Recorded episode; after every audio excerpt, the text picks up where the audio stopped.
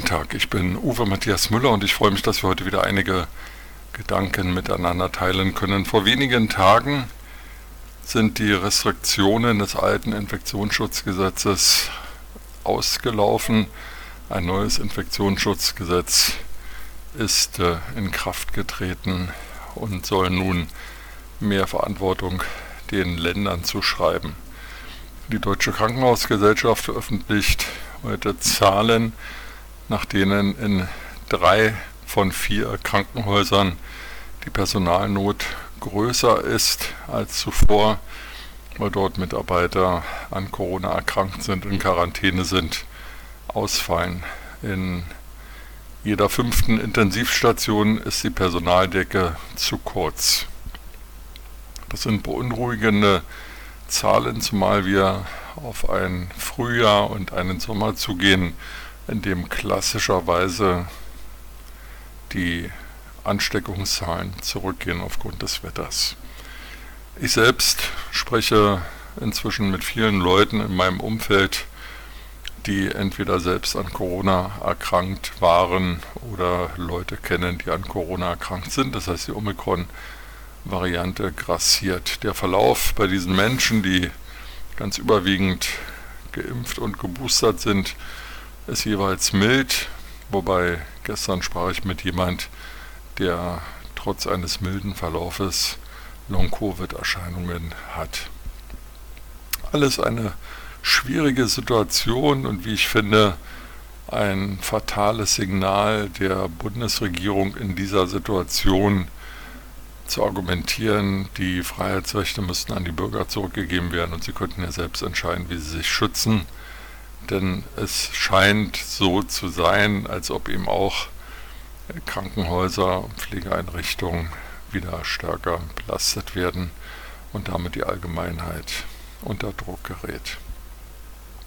Das ist nur ein Beispiel für das, was sich in Berlin abspielt. Ein anderes ist die Diskussion um den Tankrabatt, den Bundesfinanzminister Christian Lindner vorgeschlagen hat, beziehungsweise andere Lösungen, die dazu führen sollen, die Bürger von den explodierenden Energiekosten zu entlasten.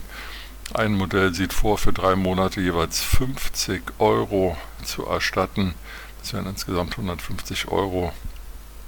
Ich kann nur sagen, das erscheint mir extrem wenig und am Ende des Tages ist es ja auch so, dass äh, auch diese Gelder wieder aus dem Bundeshaushalt kommen, also aus dem Steueraufkommen aller Bürger. Das heißt, erst nimmt der Staat Geld ein, in diesem Monat, im vergangenen Monat übrigens 15 Prozent mehr als im Vorjahreszeitraum.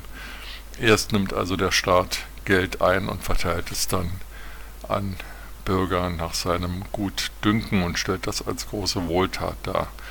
Besser wäre es doch an der Quelle die Preissteigerungen abzustoppen, denn wie ich auch höre und lese, sind international weder die Öl- noch die Gaspreise gestiegen.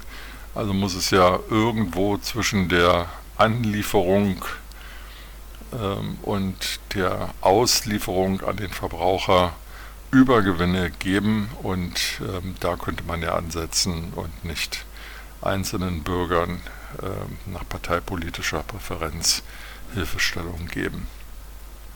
Alles sehr kompliziert, alles dauert ewig, nichts geht schnell voran. Das übliche Bild, das wir auch von früheren Bundesregierungen kennen, also hier ist nichts zu spüren von Aufbruch, von Zukunftskoalitionen, von großen Reformen, von Elan, es scheint mir fast so, als ob ähm, viele Bundesminister äh, erschöpft sind vom Wahlkampf und von der Opposition oder von der großen Koalition, in der sie vorher gesessen haben. Einzige Ausnahme ist Robert Habeck. Er ist unermüdlich unterwegs, wirft alte Befindlichkeiten und Dogmen über Bord, um auch in Katar und äh, in den Vereinigten Arabischen Emiraten Rohstoffe für Deutschland einzukaufen, etwas, was vor wenigen Wochen noch völlig undenkbar gewesen wäre.